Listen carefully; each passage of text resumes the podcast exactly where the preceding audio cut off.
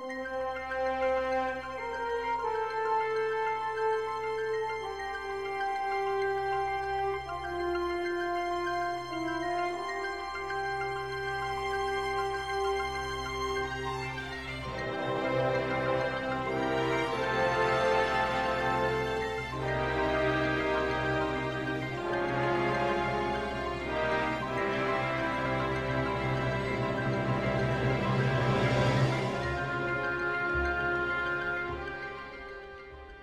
FM 六三七二五七，美文美曲伴你好眠。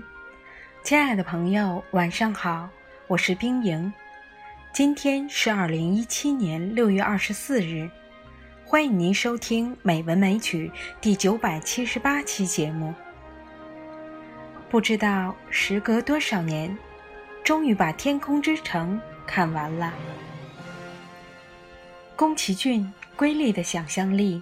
和久石让优美的音符，八十年代两个人创造出来的作品，现在看来依然是让人那么感动。今天是动漫之旅第四集，冰莹为朋友们带来了宫崎骏的动画《天空之城》。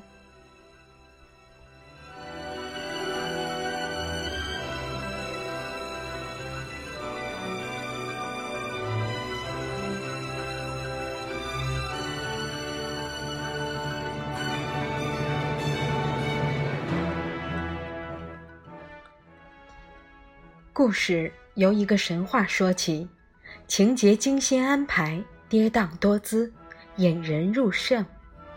剧中人物的刻画细腻传奇，引起不同年龄段的人们共鸣，如置身其中，感同身受。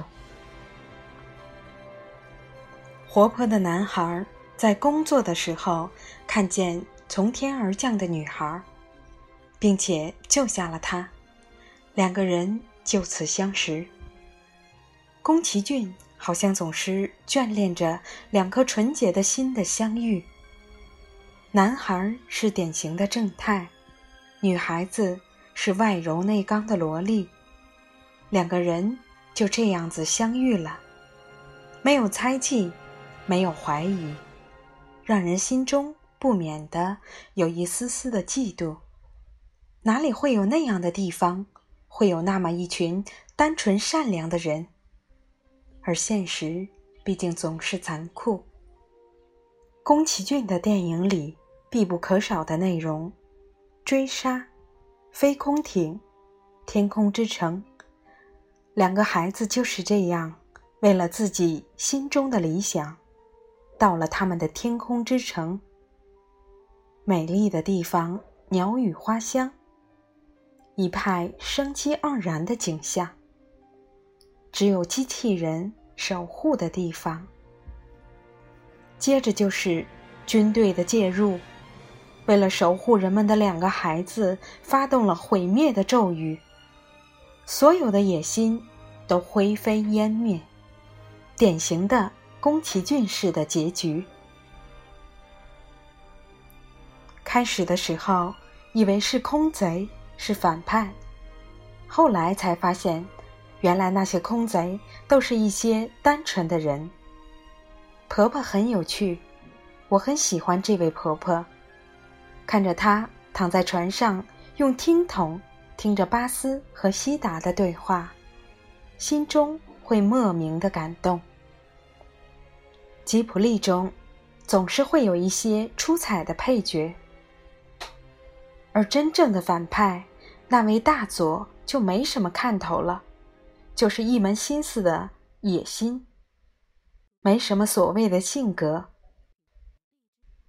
野心、欲望，总是与邪恶相关联的。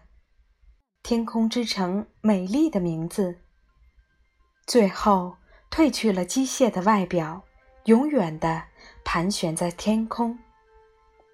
其实。飞在天空的，就是一棵大大的树。回想起小时候，总是充满了憧憬和回忆。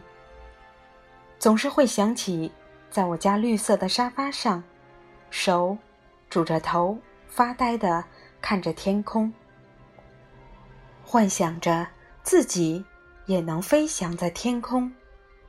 曾经也像巴斯那样单纯，相信所有的人轻松开心的过每天的日子，会在假期不写所有的作业，整天赖在电视前看动画片，幻想着自己是主人公，总是梦到自己坐在飞翔的大鸟身上，穿过一片片的云层。俯视着无边的大海，就是那么无拘无束的飞着，开心的飞着。但是后来渐渐的梦醒了，不再是那么充满希望的看着一大片的云朵。回想着这一切，有时就会心痛的想哭。最后看着天空之城一点点的向上飞。仿佛是那些儿时的梦，也在一起飞走。我能做的也不过就是看着它远去而已。虽然我依然相信希望，相信纯真，相信理想。浪漫的邂逅，善良、富有正义感的主人公的描写，是宫崎骏对下一代的感化和引导。天空之城在人类再次拜访之前，只有单纯的小动物、植物和机器人，展现的是一个和谐、安定、宁静而又富有生机、没有任何欲望和邪念的乌托邦式的世界。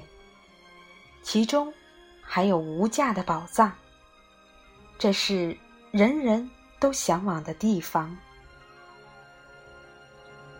男女主人公最后在一起快乐的生活，这是人们愿意看到的，也是期望得到的。